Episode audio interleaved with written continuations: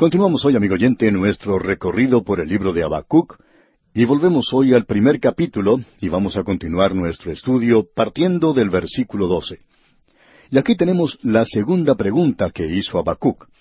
La primera pregunta que él había hecho, Dios la respondió ya. El problema con este hombre Habacuc era que al mirar a su alrededor, él pensaba que Dios no estaba haciendo nada en cuanto al mal. Parecería como que Dios demostrara complacencia como que Dios se hubiera apartado de la escena, que nada estaba ocurriendo de su parte. Pero luego Dios le dice a él, quiero darte una mirada global para que puedas tener una vista mundial de lo que ocurre. Y luego, cuando regreses, tú podrás apreciar que yo estoy actuando en todas las naciones del mundo. En este mismo instante estoy levantando un gran poder mundial, y esta gente los va a llevar a ustedes a la cautividad, aunque son una gran nación pagana, Voy a permitir que ellos hagan esto de la misma manera en que utilicé a los asirios para castigar a mi pueblo. Ellos fueron una vara en mi mano. Luego, cuando terminé de usarlos, los quité de la faz de la tierra como nación. Y voy a tratar también con Babilonia cuando llegue el momento. Pero ahora voy a usar a Babilonia para castigar a mi pueblo, porque ellos están continuando en pecado. Y amigo oyente, este hombre Habacuc ahora sí tiene un verdadero problema. ¿Por qué Dios que es un Dios santo, usa a una nación, a un pueblo pagano, para castigar a su pueblo. Es verdad que ellos eran pecadores, pero no eran tan malos como nosotros. Bueno, notemos ahora parte de esta gran pregunta que él hace aquí en el versículo doce. ¿No eres tú desde el principio, oh Jehová, Dios mío, santo mío? No moriremos. Oh Jehová, para juicio lo pusiste, y tú, oh roca, lo fundaste para castigar. Ahora Dios viene de la eternidad. Él es un Dios eterno. Y Habacuc dice, Santo mío, tú eres un Dios santo. ¿Cómo puedes usar una nación como Babilonia? Nunca hubiera creído que esto estuviera sucediendo hoy. Se nos ha contado que una gran nación se está levantando en esa zona, pero nunca habría soñado siquiera que tú la llegarías a usar. Ellos siempre han sido muy amigables con nosotros, ya que han enviado embajadores al rey Ezequías, y él les ha mostrado el palacio, y les mostró el tesoro, y ellos vieron dónde estaba guardado el oro. Y por supuesto que el embajador de Babilonia tomó atenta nota de todo esto porque ellos iban a regresar un día, y ellos iban a necesitar ese oro, y en efecto llegaron a apoderarse de ese oro. Pero lo que queremos señalar, amigo oyente, es que este hombre Habacuc no se daba cuenta de eso. Él no se daba cuenta que Dios estaba haciendo eso. Dios estaba utilizando ese método. Dios es un Dios santo. Y luego él dice, no moriremos. Y él tiene razón. Este hombre puede descansar en las promesas que Dios le había hecho a Abraham y a Isaac y a Jacob. Promesas que él hizo a Moisés, las promesas que él le hizo a Josué, las promesas que él le hizo a David, y las promesas que los profetas que habían venido antes habían presentado. Dios había dicho que Él no iba a permitir que ellos murieran. Entonces Habacuc dice, no moriremos. Y de paso digamos que esta es una buena expresión para mencionarles a muchos de nuestros amigos amilenarios que creen que Dios ya no tiene nada que ver con la nación de Israel. Dios no ha terminado de actuar con ellos, amigo oyente. Dios tiene un propósito eterno para con ellos, tal cual lo tiene con la iglesia que Él está llamando de este mundo hoy. Nosotros no moriremos. Y gracias a Dios que el Hijo de Dios, el creyente, puede decir, no moriremos. Ahora el Señor Jesucristo vino a este mundo a morir. Él dijo que iba a hacer eso. Él vino para morir en su lugar y en el mío, amigo oyente. Él dice, yo soy la resurrección y la vida. Él regresó de entre los muertos. Él fue herido por nuestras rebeliones, resucitado para nuestra justificación. Pero, amigo oyente, él podía decirles a esas dos hermanas que estaban llorando, yo soy la resurrección y la vida. El que cree en mí, aunque esté muerto, vivirá. Piensa en eso, amigo oyente. Aunque esté muerto, el que cree en mí, aunque esté muerto, vivirá. Y Habacuc está diciendo, no moriremos. Él tenía razón, ellos no iban a morir. Y todo aquel que vive y cree en mí, dijo Jesús, no morirá eternamente. ¿Crees esto? Y ese es el mensaje del Evangelio hoy es algo para que usted crea. Usted va a morir algún día físicamente, pero ¿está usted muerto espiritualmente ahora? Si lo está, entonces no hay resurrección para eso. Es decir, que usted está muerto en sus delitos y pecados para el resto de la eternidad. Y esto quiere decir separado de Dios eternamente porque Dios es un Dios santo, y Él no va a permitir que el pecado entre en el cielo. Pero Él ha prometido, Él ha dicho que si usted confía en su Hijo, Él le dará vida eterna. Y si usted cree que es un pecador, que usted no merece la salvación y que usted no puede trabajar por la salvación, entonces Dios dice, yo tengo que ofrecértela como regalo. Por gracia sois salvos. Usted recibe entonces vida eterna. El que tiene al Hijo tiene la vida. Amigo oyente, ¿tiene usted hoy al Hijo? Entonces usted tiene la vida. Usted no morirá. Habacuc tiene razón aquí. Pero él no puede comprender como muchos de nosotros tampoco podemos comprender alguna de las obras o realizaciones de Dios en este mundo. Pero Dios le pide que dé un paso atrás y que obtenga una buena perspectiva de lo que está ocurriendo. Y usted y yo, amigo oyente, tenemos la ventaja tremenda en el presente. Nosotros tenemos la ventaja de la perspectiva de Israel. Y nosotros podemos mirar hacia atrás, desde donde nos encontramos hoy, podemos observar hacia el día de Habacuc, y él, por supuesto, nunca podía ver ese período como lo podemos ver nosotros. Pero nosotros podemos ir hasta el momento de Habacuc y mirar hacia atrás, al mismo principio. Nosotros tenemos hoy una perspectiva muy buena de la forma en que Dios trata con este mundo y de la forma en que Dios trata con las naciones, de la forma en que Dios trata con la nación de Israel. Y Dios está tratando hoy con su iglesia que está en el mundo. Así es que aquí tenemos una declaración verdaderamente tremenda. No moriremos. Dios está actuando de una forma misteriosa para hacer sus maravillas. Y él dijo allá en Isaías capítulo 55, versículos ocho y nueve, porque mis pensamientos no son vuestros pensamientos, ni vuestros caminos mis caminos, dijo Jehová. Como son más altos los cielos que la tierra, así son mis caminos más altos que vuestros caminos, y mis pensamientos más que vuestros pensamientos. Así es que, amigo oyente, usted no debe preocuparse si no está pensando como Dios. Usted no es Dios. Hay muchos hombres que parecen haber ocupado su lugar hoy, hay otros que están tratando de ocuparlo y lograr por sí mismos su salvación. Piensan que pueden hacer algo, piensan que su carácter hoy y sus buenas obras servirán para algo y que algún día Dios les va a dar una palmadita en la cabeza y les va a decir, bueno, tú te has comportado como una persona muy buena allá en la tierra. Cuando en realidad, amigo oyente, usted es un pecador corrupto, inmundo, separado completamente de la vida de Dios y que no tiene ninguna capacidad para con Dios. Amigo oyente, hay muchas personas pobres que son ignorantes en realidad y piensan que van a entrar por sí mismas a la presencia de Dios. Y como ya hemos dicho anteriormente, tienen la impresión de que van a acercarse a Dios y le van a decir, bueno, hazte a un lado porque ya hay dos de nosotros ahora. Y yo voy a llegar al cielo a mi manera, no como tú quieres. Pero amigo oyente, si usted va a ir al Padre, si usted va a ir al cielo, tiene que ir como Él quiere. De otra manera, no va a llegar nunca allí. Creemos que es necesario llegar a comprender eso muy bien, amigo oyente. Es necesario que nos desinflemos como un globo al que se le ha pinchado, porque estamos llenos de orgullo y necesitamos doblar nuestras rodillas ante Dios en lugar de estar señalando a los demás. Debemos decir, yo soy esa persona, no es mi hermano ni mi hermana, sino yo, Señor. Y eso es muy difícil de decir. Y eso es lo que sucede hoy. Ese es el problema de la iglesia en el presente. Es fácil decir que es culpa de otro miembro de la iglesia, o que es la culpa del predicador, y que nosotros siempre tenemos la razón. Pero, amigo oyente, somos nosotros los que tenemos la culpa y debemos reconocer eso. Pero estas personas no estaban dispuestas a reconocerlo. Pero si nosotros confiamos en Cristo, no moriremos. Ahora aquí sigue diciendo Habacuc en este mismo versículo doce, Oh Jehová, para juicio lo pusiste, es decir, que Habacuc está señalando con su dedo. De pronto él se convierte en uno de esos muchachitos buenos y todos los suyos son los buenos de la historia. Pero Dios no ve las cosas de esa manera, amigo oyente.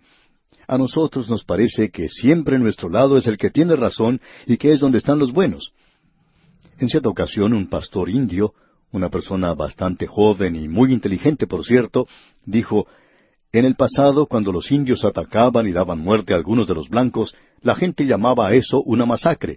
Pero cuando los blancos atacaban un campamento indio y destruían a todos sus habitantes, eso se llamaba una victoria. Es interesante notar cómo nosotros nos identificamos siempre con lo que llamamos personas buenas. Y ahora Habacuc se está colocando a sí mismo en ese lugar y dice, Oh Jehová, para juicio lo pusiste. No somos nosotros, Señor, quienes somos los malos, sino que son los del otro lado. Y tú, oh roca, lo fundaste para castigar. Es con esos otros, Señor, con los cuales tú debes tratar. Y él ya se ha olvidado que había ido al Señor y que le había dicho, ¿por qué no haces algo en cuanto al mal entre tu propio pueblo? Ellos están burlándose de la ley, no le están prestando ninguna atención, te han ignorado y tú no estás haciendo nada. Pero Dios le responde, Tú piensas que no estoy haciendo nada, ¿ah? pero estoy haciendo mucho, estoy actuando.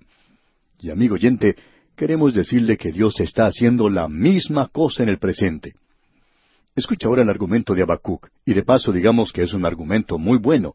Él dice en la primera parte del versículo trece, Muy limpio eres de ojos para ver el mal, ni puedes ver el agravio. Eso es cierto, Dios no lo ve, esa es la razón, amigo oyente, por la cual usted no va a ir al cielo con su pecado. Usted tiene que tener el perdón de sus pecados. Es necesario que sea lavado con la sangre del Cordero. Sí, usted necesita una nueva naturaleza. Usted tiene que nacer de nuevo. Aún Nicodemo tuvo que hacer eso. Él era un hombre religioso, pero él no fue al cielo basándose en su religión, sino que él va basándose en que Cristo murió por él, en que el Hijo del Hombre fue levantado en una cruz. Y Dios no puede mirar la iniquidad. Él no puede posar sus ojos sobre eso. Él no le aceptará a usted hasta que sus pecados hayan sido quitados. Amigo oyente, cuando Dios le perdona a usted es porque la pena, el castigo, ha sido pagado ya. Dios no es un anciano sentimental que está ocupando un rinconcito en alguna nube blanca. Él nos está lamentando porque no tiene valor para juzgar al hombre a quien encontramos aquí en esta tierra. Mi Dios es un Dios santo. Él no mira la iniquidad. Esto tiene que ser atendido antes de que uno pueda acercarse a Él. Luego sigue diciendo, ¿por qué ves a los menospreciadores? Él está diciendo que no se puede confiar en los de Babilonia. Ellos son pecadores, son malvados, y tenía razón porque así lo eran. Pero Dios los iba a usar. Y eso es lo que nos da temor, amigo oyente. ¿No cree usted que Dios puede utilizar a una nación impía para juzgar a una nación que se dice justa? Nosotros podemos apreciar lo que está ocurriendo a nuestro alrededor y ver que las naciones europeas, el hombre blanco en general, ha sido humillado. Estas grandes naciones orgullosas que a través de los siglos han gobernado el mundo. Todo lo que hicieron fue cerrar la válvula y los demás se quedaron sin petróleo. No tenemos más petróleo para ustedes. Y de repente todos caemos de cabeza. ¿Por qué? Porque Dios obra de manera muy interesante. Uno puede observar lo que está ocurriendo en el mundo con mucho interés y puede llegar a la conclusión de que Dios está actuando entre las naciones de este mundo. Amigo oyente, usted y yo podemos sentirnos atemorizados en el presente, pero Dios no lo está. Él aún está en control. No hay nada que se pueda decir que está fuera de su control. Él está a cargo de todo lo que ocurre. Y aquí en este versículo trece del primer capítulo de Habacuc leemos Muy limpio eres de ojos para ver el mal, ni puedes ver el agravio. ¿Por qué ves a los menospreciadores y callas cuando destruye el impío al más justo que él? Creemos que Habacuc tropezó un poco aquí y quizás se mordió la lengua. Él dijo lo que no debía haber dicho, ya que no podemos decir que hay una persona que sea más justa que otra, porque se nos dice que no hay justo ni aun uno. Deberíamos decir que es un pecador más grande que lo que él es. Pero Dios no dijo que él juzgaría en base a eso. Dios va a utilizar a los babilonios. Y escuchemos ahora lo que sigue, porque aquí nos encontramos en una de las secciones más elocuentes de la palabra de Dios. También es una de las grandes secciones de la palabra de Dios. Y Dios va a hablar en forma muy específica cuando responda a este hombre en el próximo capítulo, el capítulo dos de Habacuc. Y notemos ahora lo que él dice aquí en el versículo catorce. Y haces que sean los hombres como los peces del mar, como reptiles que no tienen quien los gobierne. Dios puede tratar con el hombre de tal forma que Él puede hacer que los hombres sean como animales. Ahora debemos decir que Dios no sacó al hombre de los animales, pero sí podemos decir que Él es capaz de hacer descender al hombre. El hombre, a causa de su pecado hoy, desciende mucho más bajo que el animal. Y Dios creó al hombre superior al mundo animal, porque cuando Dios estaba buscando una ayuda idónea para el hombre, y cuando decimos esto, nos referimos a una ayuda apropiada para Adán, él necesitaba a alguien. Dios le trajo todos los animales, y Adán les dio nombres, pero ninguno de ellos podía ser la ayuda que él necesitaba, ninguno de ellos podía ser buena compañía para él. Ahora alguien quizá diga, bueno, ¿y qué del perro? No, amigo oyente, este hombre necesita algo más que un perro o un pájaro o cualquier otra clase de animal como compañía. Así es que Dios creó a la mujer para él, y la mujer es la otra parte del hombre. Es lo que el hombre necesita exactamente. Ella es esa persona que responde al hombre y también que le corresponde. Y ella es la que puede hacer del hombre un hombre completo. Porque antes era solamente medio hombre. Y todo esto está sobre el mundo animal. Pero este hombre ha pecado, y a causa de su pecado ha descendido más bajo que el mundo animal en la forma en que vive, y hemos visto eso antes aquí. Y Dios dice que Él hace que sean los hombres como los peces del mar, como reptiles que no tienen quien los gobierne. Él hace que los hombres se comporten como animales. Quizá eso sea un cumplido al decir eso, porque puede ser un insulto para los animales, ya que el hombre puede descender mucho más bajo que el animal. Y ahora en el versículo quince continúa Habacuc y dice, Sacará a todos con anzuelo, los recogerá con su red, y los juntará en sus mallas, por lo cual se alegrará y se regocijará. El hombre puede pescar peces y Dios puede pescar hombres. Usted recuerda que eso fue lo que el Señor Jesucristo le dijo a los pescadores. Ustedes han estado atrapando peces y eso es maravilloso, pero yo les voy a dar a ustedes una tarea de pescar hombres y creemos que esa es la mejor labor en la que uno se puede encontrar. Todo lo que yo puedo decir que soy es un pescador, eso es todo. Un pescador o un pastor son ocupaciones o tareas muy humildes. No queremos que se nos llame reverendos, porque el significado de esa palabra es terrible. Eso es lo que quiere decir, terrible. Y lo que nosotros tenemos que hacer hoy es pescar hombres. ¡Qué declaración más tremenda la que tenemos aquí, amigo oyente! Y estos versículos quince y dieciséis dicen, Sacará a todos con anzuelo, los recogerá con su red y los juntará en sus mallas, por lo cual se alegrará y se regocijará. Por esto hará sacrificios a su red y ofrecerá saumerios a sus mallas, porque con ellas engordó su porción y engrasó su comida. Hay personas que opinan que porque ellos van y bendicen a la flota de pesqueros, que esa es la razón por la cual tienen buena pesca. Pero eso no tiene nada que ver con la pesca, amigo oyente. La única razón por la cual pueden pescar mucho para comer es porque Dios es bueno. La única. Dios es bueno. Él es quien provee todo. Por eso debemos notar lo que dice el versículo 17. ¿Vaciará por eso su red y no tendrá piedad de aniquilar naciones continuamente? Es decir, ¿vas a permitir a esa gente que sigan en el futuro destruyendo a un pueblo después de otro? Y Dios contesta que no. Voy a enviarlos a ustedes a la cautividad allí, los voy a castigar, los voy a juzgar. Tú querías saber si yo estaba haciendo algo, pues bien, lo estoy haciendo. Y luego él dice que va a juzgar a Babilonia. Y Dios juzgó a Babilonia. Babilonia se encuentra hoy debajo del polvo y los escombros de los siglos. Ese es un testimonio elocuente, pero silencioso, de que Dios sí hace algo en cuanto al mal. Él lo juzga aún en nuestro propio día y nosotros vamos a poder trasladar esta interrogación de Habacuc a nuestro propio día. ¿Por qué permite Dios el mal? La respuesta a esta pregunta es sencillamente la cruz de Cristo. Esa es la respuesta de Dios para esto. ¿Por qué permite Dios el mal? Bueno, amigo oyente, Él lo permite y nos deja continuar a causa de su paciencia. Él no desea que ninguno perezca y lo ha probado sobre una cruz de que no hay razón para que ninguno perezca. Ese es el significado de la venida de Cristo. ¿Por qué no juzga Dios a los impíos? Bueno, la respuesta a eso es la segunda venida de Cristo. Él viene, y Él viene a juzgar. Todo lo que usted y yo necesitamos es una perspectiva. El autor de estos estudios bíblicos, el doctor J. Vernon McGee, contaba que cuando su padre murió, él era un jovencito de catorce años, y que lloraba mucho al lado de su tumba. Y él se preguntaba por qué se había llevado Dios a su padre. Y él dice que más tarde tuvo la respuesta para eso. Había pasado ya mucho tiempo, pero él sabía que ese fue el método de Dios para entrar con un joven que nunca hubiera llegado a ser predicador de la Biblia. Por eso Dios permitió que ocurriera eso. Es necesario agradecer a Dios por la forma en que nos trata muchas veces, aunque en muchas ocasiones tengamos también una pregunta que hacer. Bien, amigo oyente, vamos a dejar aquí por hoy y continuaremos Dios mediante en nuestro próximo programa.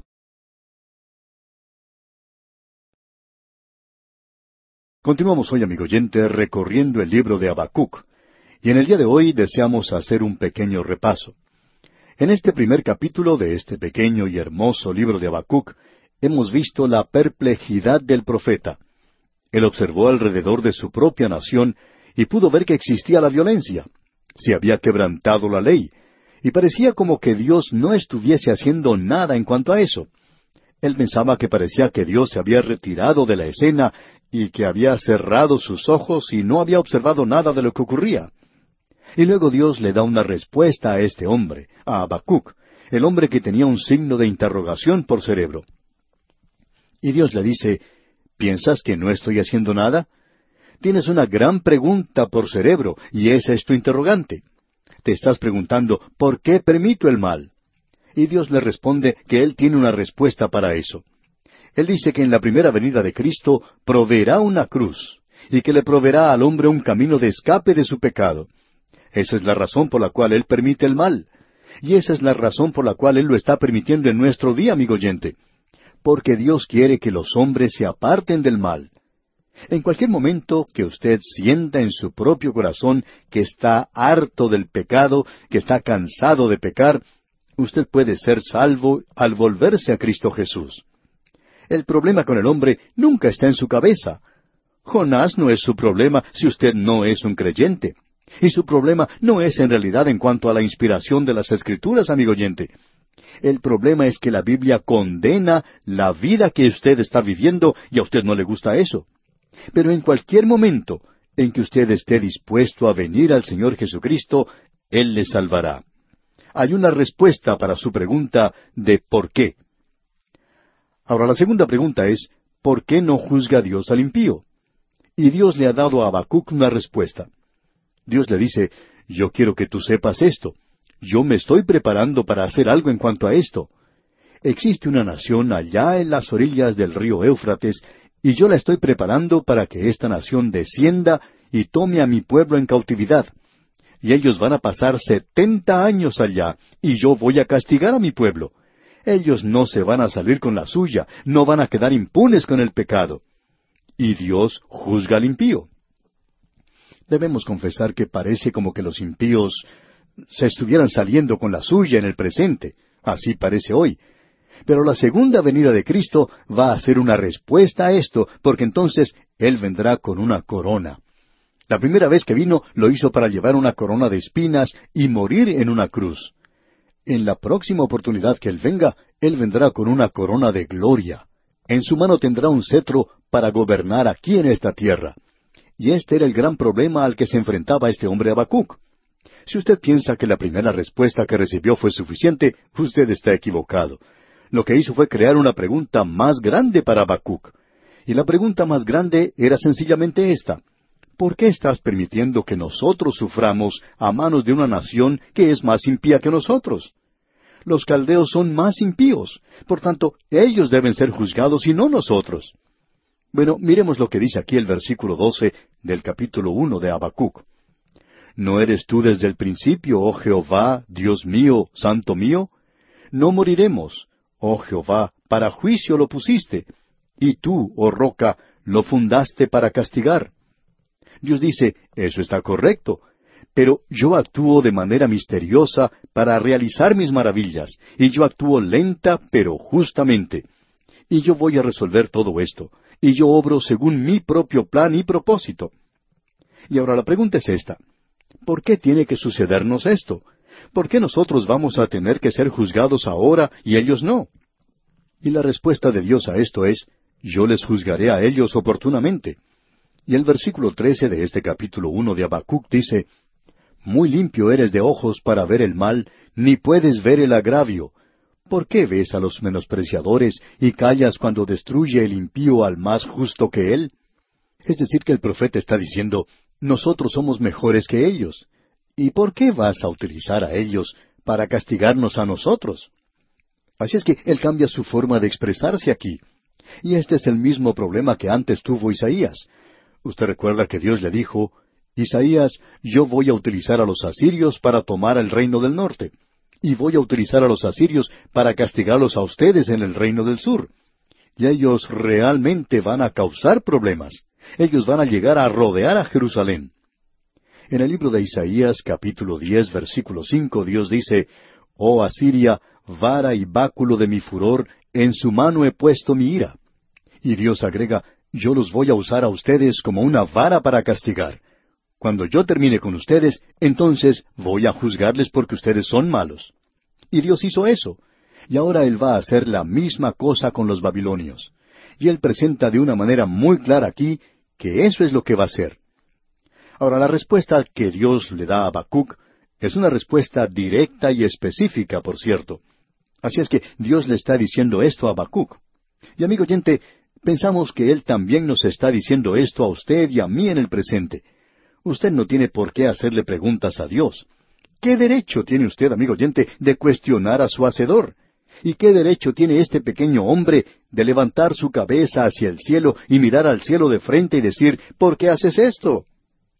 Bueno, amigo oyente, para comenzar debemos decir que no es ningún asunto suyo, es asunto de Dios. Este es el universo de Dios, y Él lo está dirigiendo de la manera que a Él le place. Nosotros debemos creer en Dios.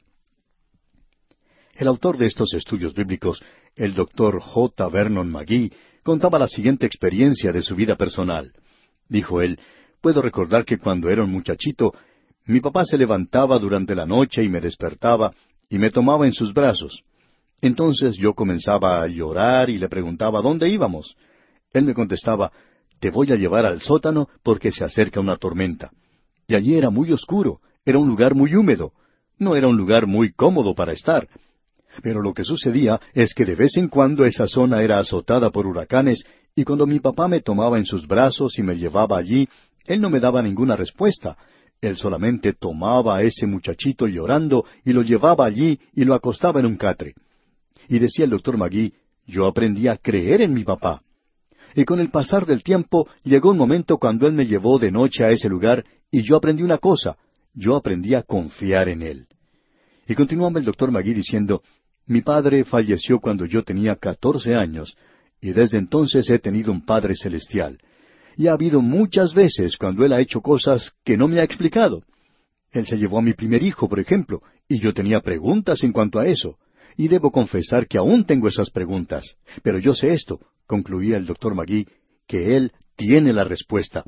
Y algún día Él me va a dar esa respuesta. Hasta aquí la experiencia personal del doctor Magui. Notemos ahora lo que dice Habacuc en el capítulo dos. En este capítulo dos tenemos la percepción del profeta. Antes habíamos hablado de la perplejidad del profeta. Ahora tenemos la percepción del profeta. Usted puede notar que el profeta ha aprendido que Dios tiene una respuesta. Él le respondió al profeta su primera pregunta, y Habacuc no creía que podría haber una respuesta para eso, pero él descubrió que sí había una respuesta. La pregunta que él tiene ahora es mucho más grande, y él reconoce que Dios tiene una respuesta para eso, pero es una pregunta. Y lo que deseamos señalar aquí, amigo oyente, es que si usted tiene una pregunta, no tiene que taparla u ocultarla con frases piadosas. Existe demasiado de esto en algunos círculos. Hay personas que dicen, Ah, yo confío en el Señor.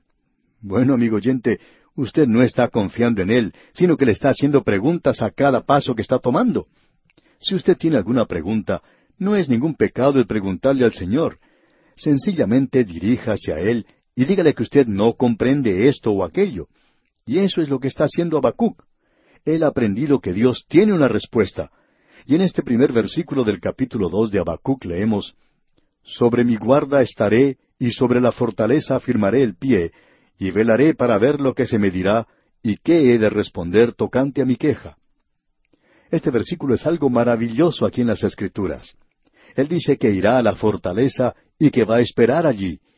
Y cuando él dijo que iba a estar de guardia allí, él no quiso decir que iba a ese lugar a leer una revista. Él explica que va a la fortaleza para ver lo que se le va a decir, y esa es una expresión que utilizan varios de los profetas. Usted recuerda, por ejemplo, que Ezequiel dijo que era como una atalaya en la noche, y el profeta era el atalaya que iba a profetizar a la nación. Y Dios le dice que él le consideraba a él responsable. Ahora el atalaya es aquel que está de guardia durante la noche. Si hace su tarea fielmente, entonces la ciudad está segura.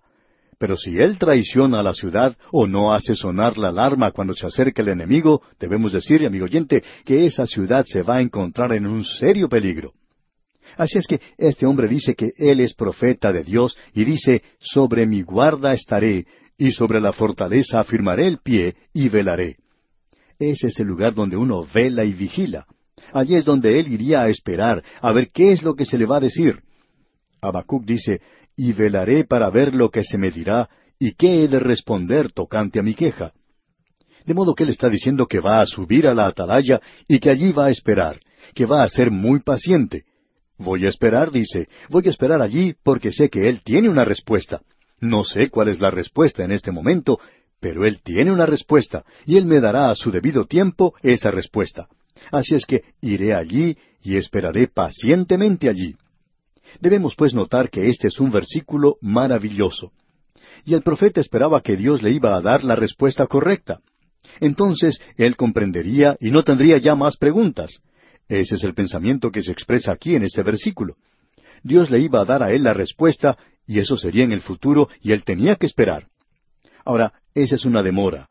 Y la razón por la cual Dios no actúa inmediatamente para decirle algo es porque Dios actúa lentamente en todo lo que hace, en todo lo que Él realiza. Y Él va a darle una respuesta, pero eso será en el tiempo que Dios considere apropiado.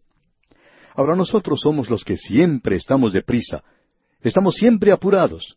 Hay varias expresiones que utilizamos y que en realidad no son bíblicas. Por ejemplo, escuchamos mucho hablar de la pronta venida de Cristo. ¿Puede usted mostrarnos dónde dice eso? No lo hemos encontrado. No encontramos nada así. Ahora ya sabemos que alguien puede señalar esa expresión que dice, He aquí yo vengo pronto, que se encuentra en la primera parte del libro de Apocalipsis, capítulo tres, versículo once.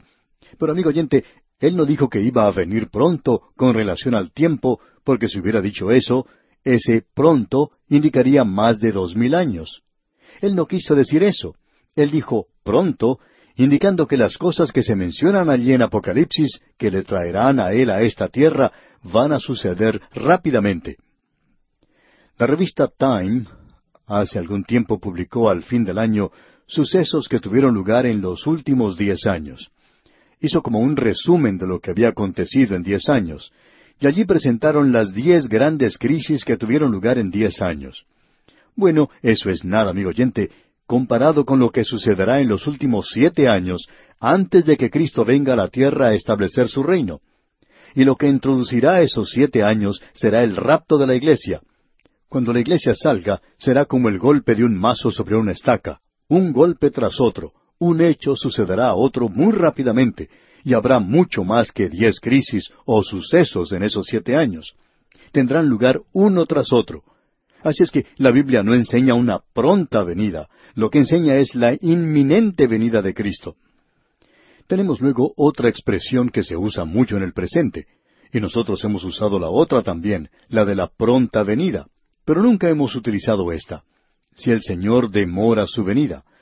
Y a veces uno escucha a un hermano piadoso decir, no, si el Señor demora su venida. Bueno, tenemos algo que informarle a ese hermano. El Señor no va a demorar su venida.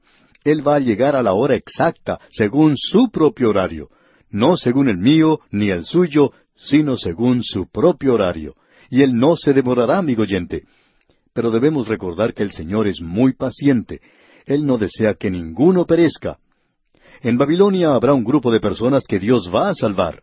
Así es que ese período que los hijos de Israel pasarán en la esclavitud, en la cautividad, esos setenta años, va a ser un período de tiempo glorioso para Dios. Él va a tocar el corazón mismo de Nabucodonosor.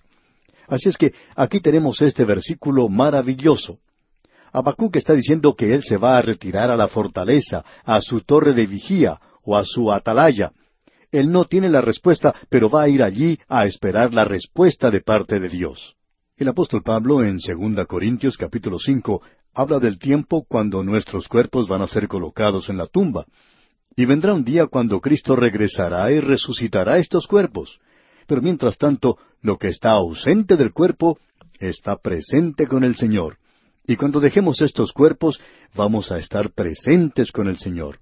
Pero el Señor se está moviendo más bien lentamente. Así es que el apóstol Pablo dice en su segunda epístola a los Corintios capítulo cinco que debemos andar por fe y no por vista. De modo que en el presente andamos por fe. Amigo oyente, ¿tiene usted alguna pregunta que no ha sido respondida? Si usted no la tiene, yo sí la tengo. Tengo varias preguntas para las cuales no tengo respuesta pero he aprendido que el Señor obra de cierta forma conmigo, y hay cosas que me suceden y que a veces causan que tenga ciertas interrogantes. Y quiero decir que he aprendido esto, que Él tiene la respuesta y que algún día Él me dará esa respuesta. Así es que he andado ya algunos años de esta vida por fe. Andamos por fe, no por vista. Y este es el día cuando nosotros debemos confiar en Él, y es importante que aprendamos esto. Ahora Habacuc dice en la primera parte del versículo dos de este capítulo dos de su profecía, Y Jehová me respondió y dijo, Escribe la visión. Notemos esto. Él está diciendo aquí que Él quiere que la gente de este siglo XXI, aquellos que tienen alguna pregunta, que le escriban, para que así tengan una respuesta de Dios durante estos días cuando uno está andando por la fe. Y creemos que Él puede haber estado pensando en usted también, amigo oyente. Y en este versículo dos leemos, y Jehová me respondió y dijo, Escribe la visión y declárala en tablas, para que corra el que leyere en ella. Ahora muchas veces algunos de nosotros cambiamos un poco esto y hacemos que diga, para que el que corriere lea en ella. Pero eso no es lo que está diciendo. Él dice, para que corra el que leyere en ella. Es decir, que uno necesita tener un mapa consigo, uno necesita saber a dónde va, uno necesita saber mucho en cuanto al camino para que corra el que leyere en ella. No dice aquí que el que corra pueda leer, sino que corra el que leyere en ella. Es decir, que él debe ser el mensajero de esta visión. Y vamos a decir algo aquí que quizá no sea del agrado de muchos, pero alguien necesita decirlo. Hay muchos hoy que están predicando, o tratando de predicar, o tratando de enseñar, que necesitan leer un poco más antes de empezar a correr. Necesitan prepararse mejor. Es como un joven que quiere dejar de lado los estudios seculares para entrar directamente a estudiar en una escuela bíblica. Pero es mucho mejor aprender a leer antes de comenzar a correr, antes de comenzar a testificar. Es bueno saber cuál es la razón de la esperanza que está en uno. Ahora él dice en el versículo tres, aunque la visión tardará aún por un tiempo. Y es importante saber esto. Y continúe en este versículo tres, mas se apresura hacia el fin y no mentirá aunque tardare, espéralo, porque sin duda vendrá, no tardará. Amigo oyente, usted puede depender de Dios, de que Él tendrá una respuesta para usted y para mí algún día, para todas esas preguntas que tenemos. Esto va a ser algo fantástico. Hay muchos que hablan de las maravillas del cielo, de las calles de oro y todo eso. Bueno, podemos decir que nosotros no vamos a ir a inspeccionar las calles, ni siquiera vamos a echarle una mirada a esas calles de oro, pero sí esperamos recibir muchas respuestas a las muchas preguntas que tenemos hoy. Pero mientras tanto, el apóstol Pablo nos dice que debemos andar por la fe.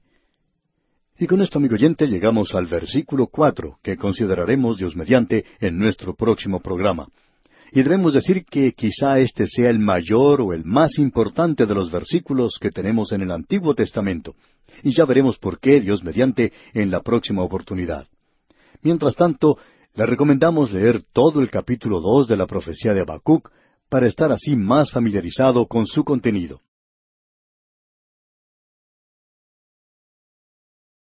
Continuamos hoy, amigo oyente, nuestro viaje por el libro de Habacuc. Estamos en el capítulo dos y vamos a considerar lo que nos dice el versículo cuatro. En nuestro programa anterior dijimos que este es el versículo más importante de las Escrituras.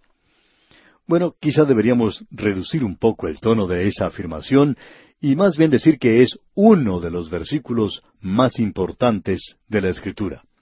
Es el versículo clave para este pequeño libro de Habacuc. También lo encontramos citado en tres de las grandes epístolas doctrinales que tenemos en el Nuevo Testamento, y en realidad da la clave a esas epístolas. Por tanto, creemos que sería bueno leer este versículo ahora, el versículo cuatro del capítulo dos de Habacuc, Dice, He aquí que aquel cuya alma no es recta se enorgullece, mas el justo por su fe vivirá. Se ha hecho mucho tratando de evitar el impacto tremendo que tiene este versículo. Este versículo presenta el tema central de la Biblia. El propósito mismo de la vida y de la muerte se describe aquí. Y los dos caminos que están abiertos para la humanidad se nos presentan aquí también. Hay varias cosas que debemos señalar en cuanto a este versículo y que son de importancia. Él está mencionando aquí los dos grupos de personas que existen en el mundo. La humanidad, ante Dios, está dividida en dos grupos. Están los perdidos y los salvos. Aquellos que han confiado en Dios, que han creído en Dios, y aquellos que no le han creído a Dios. Podemos indicarlo diciendo que de un lado están los santos y del otro los que no lo son y esto hace también una división muy marcada para ellos. Veamos lo que tenemos aquí. Dice que Habacuc tiene que ir a su torre de vigía y que allí debe esperar un mensaje. Y este será el gran mensaje de Dios para el profeta. Ese mensaje explicará su trato, es decir, el trato de Dios con los individuos. Explicará la forma de tratar que tiene Dios con las naciones. Y este es un gran principio el que ha señalado aquí. Esto en realidad es un axioma de la Biblia.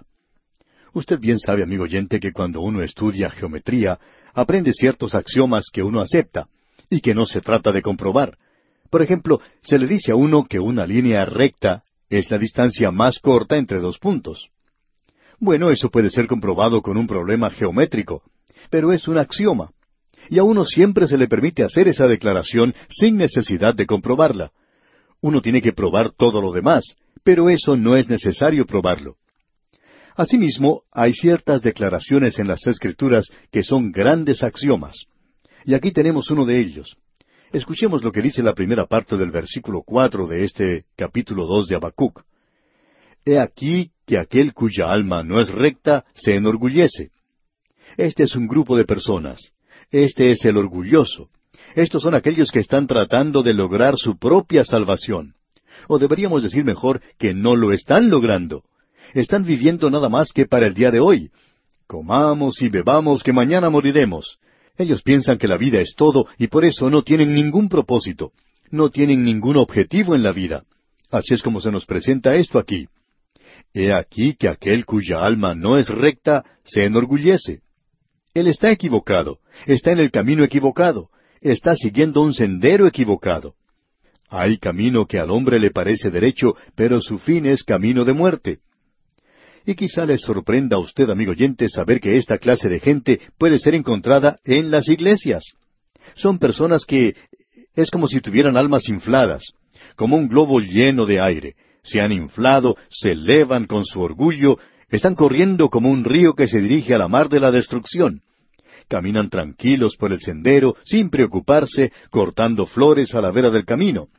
Andan con calma, y una de las cosas que dicen es que uno no debe preocuparse. Ellos no se preocupan en cuanto a su destino. Se dirigen calmadamente como un río tranquilo que al fin descubre que llega a una mar de destrucción. ¿Y qué ocurre con ellos? Bueno, ese es su fin.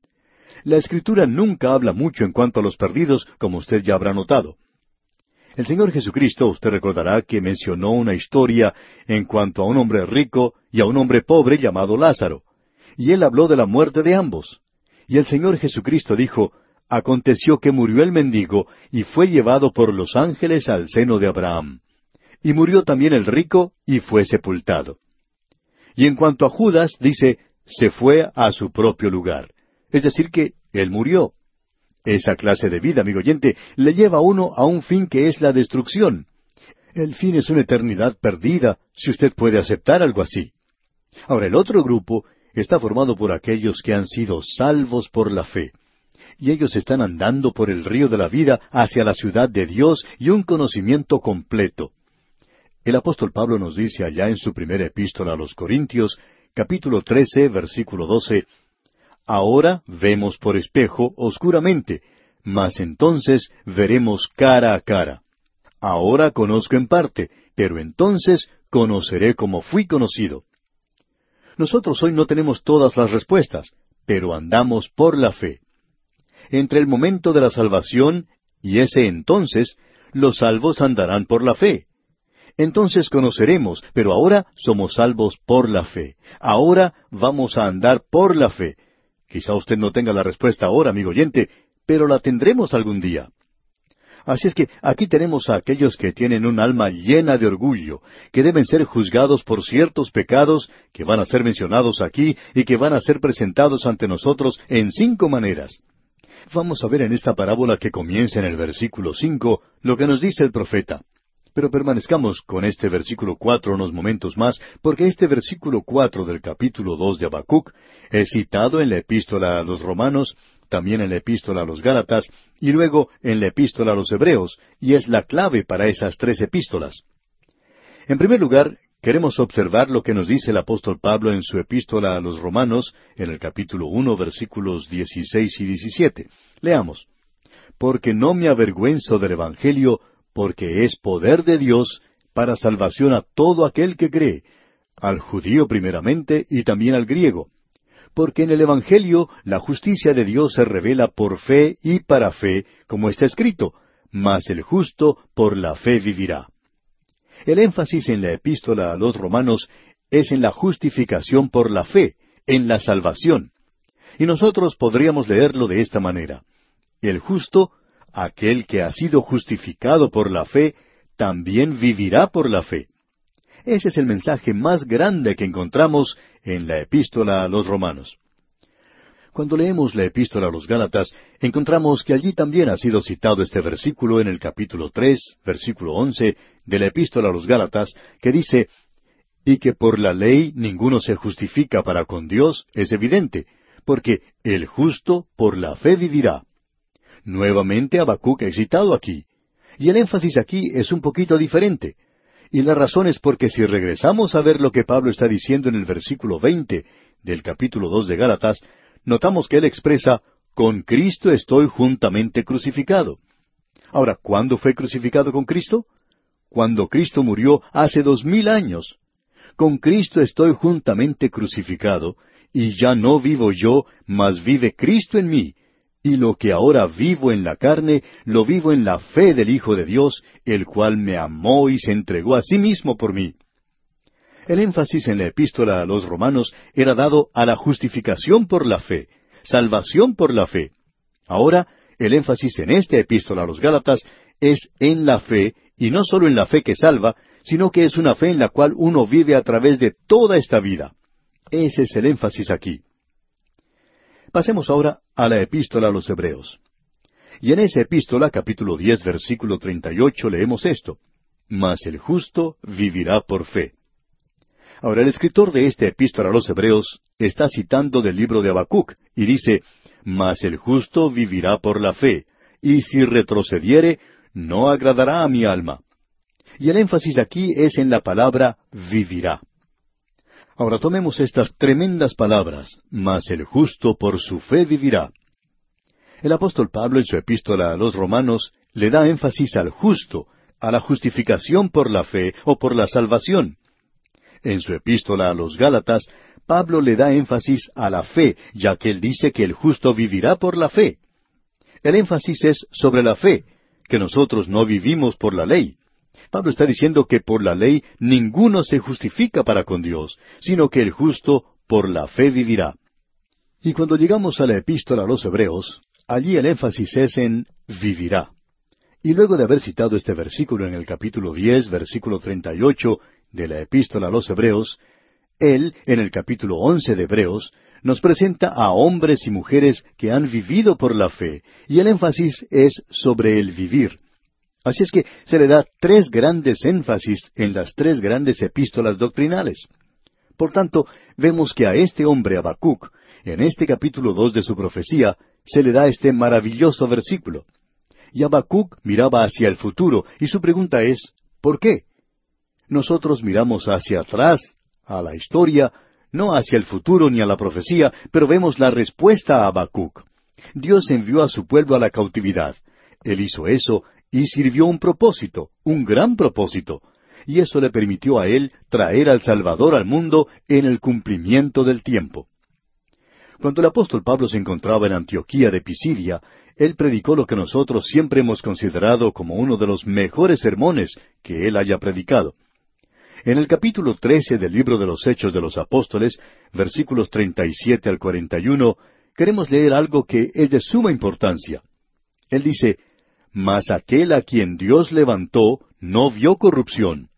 Sabed pues, varones hermanos, que por medio de él se os anuncia perdón de pecados, y que de todo aquello de que por la ley de Moisés no pudisteis ser justificados, en él es justificado todo aquel que cree.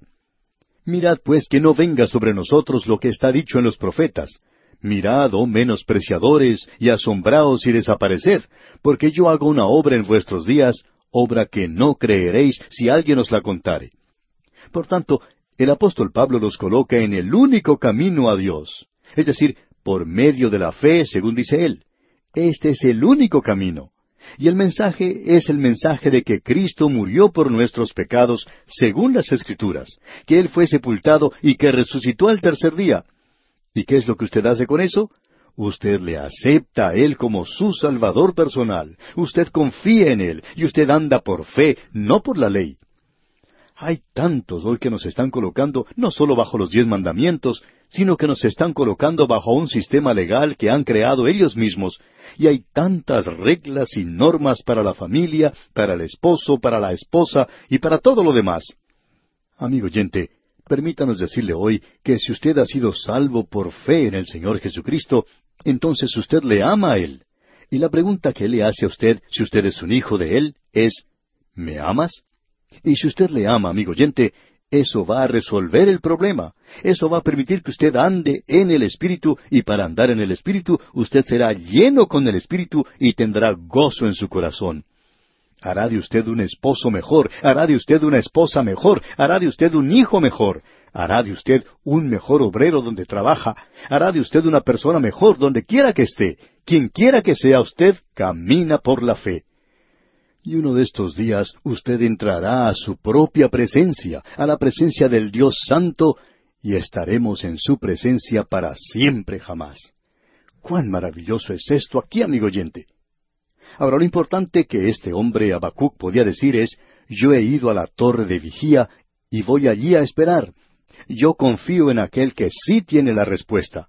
Es que, sin fe, amigo oyente, es imposible agradar a Dios porque es necesario que el que se acerca a Dios crea que le hay y que es galardonador de los que le buscan. Eso es lo que nos dice el escritor de la epístola a los Hebreos en el capítulo once, versículo seis. Ahora notemos, amigo oyente, que aquí en Habacuc dice que el justo por su fe vivirá. Amigo oyente, Dios le está llamando a usted para que vaya a Él. Y la única manera por la cual usted puede llegar a Él es acercándose por medio de la fe. ¿Qué podemos decir entonces en cuanto a la otra gente?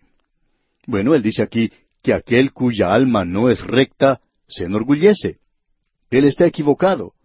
El profeta va a señalar aquí cinco cosas diferentes. La primera la encontramos en el versículo cinco, donde se habla de la embriaguez. Y esa es la forma en que Dios va a juzgar a Babilonia. Vamos a ver esto, Dios mediante, en la próxima oportunidad. Vamos a entrar en más detalles en cuanto a esto. En el versículo nueve podemos leer, Ay del que codicia injusta ganancia para su casa. La codicia era uno de los grandes pecados de Babilonia, así como también la embriaguez. Luego en el versículo doce vemos, Ay del que edifica la ciudad con sangre, del que funda una ciudad con iniquidad. Amigo oyente, debemos decir que esta gente trató de manera horrible a aquellos que caían en sus manos como cautivos. Ellos eran notables, se destacaban por su brutalidad, Usted puede leer en el Salmo 137 y ver allí cómo tratan ellos a los hijos de Israel. Ahora, en el versículo 19 se nos dice, Ay del que dice al palo, despiértate, y a la piedra muda, levántate. La idolatría era uno de los grandes pecados de Babilonia también. Tenían cinco grandes pecados. Amigo oyente, el orgullo hace que el hombre se desvíe en estas direcciones los lleva a la bebida, los lleva a la codicia y a muchas otras cosas más. Hace de ellos personas crueles, brutales, en la forma en que tratan a los demás. También hace de ellos idólatras. Ahora alguien nos va a decir que ya no existen personas que adoren a los ídolos. Amigo oyente, quizá no sean los mismos ídolos que adoraban a estas personas antes, pero hay muchos que adoran a ídolos en el presente. El dinero es uno de los ídolos más adorados. ¿Cuántos hombres y mujeres en el presente están adorando el sexo? ¿Cuántos hoy están adorando al placer? Todos están tratando de adorar una u otra cosa. Muchas mujeres entregan sus cuerpos, muchos hombres entregan su vida y su honor. Amigo oyente, ¿qué es lo que sucede? Bueno, esa alma se ha inflado, se ha llenado con el orgullo, y esa es la dirección en la cual usted se está dirigiendo. Y ese será su resultado, ese será su fin, una eternidad perdida. El justo por su fe vivirá. Y nosotros podemos esperar hoy. Permanezcamos entonces en nuestra torre de vigía. Dios tiene la respuesta. Cuando uno observa a su alrededor en este mundo, considera que el mundo se ha vuelto loco. Y hay muchas personas que se preguntan cuál será el resultado. Bueno, nosotros sabemos cuál es el resultado. Nosotros creemos que tenemos por delante días terribles. No queremos presentar un cuadro deprimente, pero ¿a qué otra conclusión podemos llegar al mirar a nuestro alrededor? Usted puede decir, bueno, ustedes son pesimistas. No lo somos, amigo oyente. Somos optimistas. Y un día glorioso se acerca. Nosotros estamos andando por fe, no estamos andando por vista. A nuestro alrededor podemos ver estas cosas que no han cambiado. Pero nosotros tenemos a uno que va a ser el cambiador.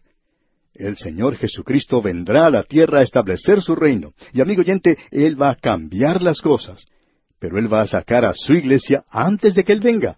¿Cuándo? No lo sabemos. Estamos solamente aquí en la torre del vigía, velando, andando por fe. Amigo oyente, ¿está usted andando por la fe? Esto hace que las cosas sean muy diferentes. Permítanos concluir diciendo que hemos analizado solamente un versículo, pero ha sido un versículo maravilloso.